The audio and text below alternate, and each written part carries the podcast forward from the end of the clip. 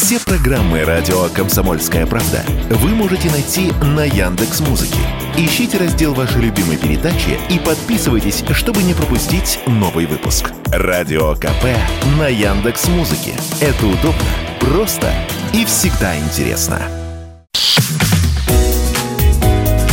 Здоровый разговор. Всем привет, это «Здоровый разговор» в студии Мария Баченина. В прошлом выпуске обещала вам информацию о том, как можно повысить гемоглобин. Но, положим, ничего страшного с вашим здоровьем не происходит. В этом случае, чтобы вернуть уровень гемоглобина к норме, достаточно лишь чуть-чуть скорректировать рацион. И вот несколько советов. Ешьте продукты, богатые железом. Чтобы вырабатывать гемоглобин, организму необходимо железо. При нехватке этого микроэлемента развивается один из самых распространенных видов анемии – железодефицитная. Поэтому первое, что стоит сделать при низком уровне гемоглобина, подналечь на продукты, богатые железом. Мясо и рыбу, печень и другие субпродукты, шпинат, капусту, другие зеленые листовые овощи, брокколи, фасоль, чечевица, куриные яйца, орехи и семечки. Добавьте в меню продукты с фолиевой кислотой. Фолиевая кислота – один из витаминов группы В. Она является необходимым компонентом при производстве гемоглобина в организме.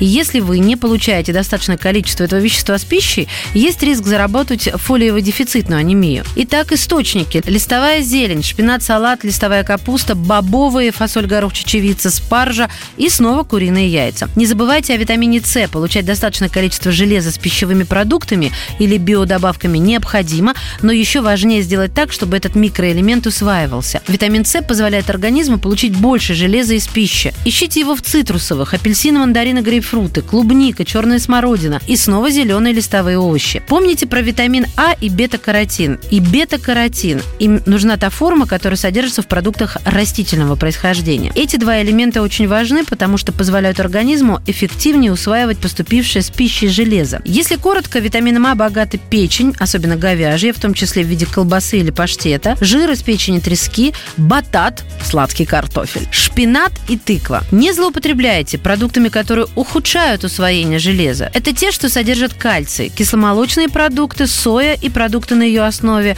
а также инжир. Здесь есть нюанс. Кальций не стоит исключать вовсе. Он ведь тоже необходим организму. Важно лишь не злоупотреблять им. Ну, например, стакан кефира или пара плодов инжира не нанесут, конечно, вреда, особенно если есть их в другое время нежели чем продукты, которые содержат железо. Кстати, также усвоение железа могут ухудшать чай и кофе. Ну и в финале посоветую принимать железосодержащие биодобавки. Важнейший момент, ни в коем случае не назначайте их себе самостоятельно. Это должен делать только ваш врач. Дело в том, что в аптечных биодобавках помимо железа содержатся и другие вещества, микроэлементы и витамины. И если принимать их бесконтрольно, можно превысить безопасные дозы и заработать, например, гипервитаминоз витамина А, очень неприятное состояние. Головные боли, боли в костях, выпадение волос, нарушение зрения и очень много других побочек. Перебор с железом тоже бывает опасен. Он может вызвать гемохроматоз. Это состояние, которое увеличивает риск заболеваний печени, желчного пузыря,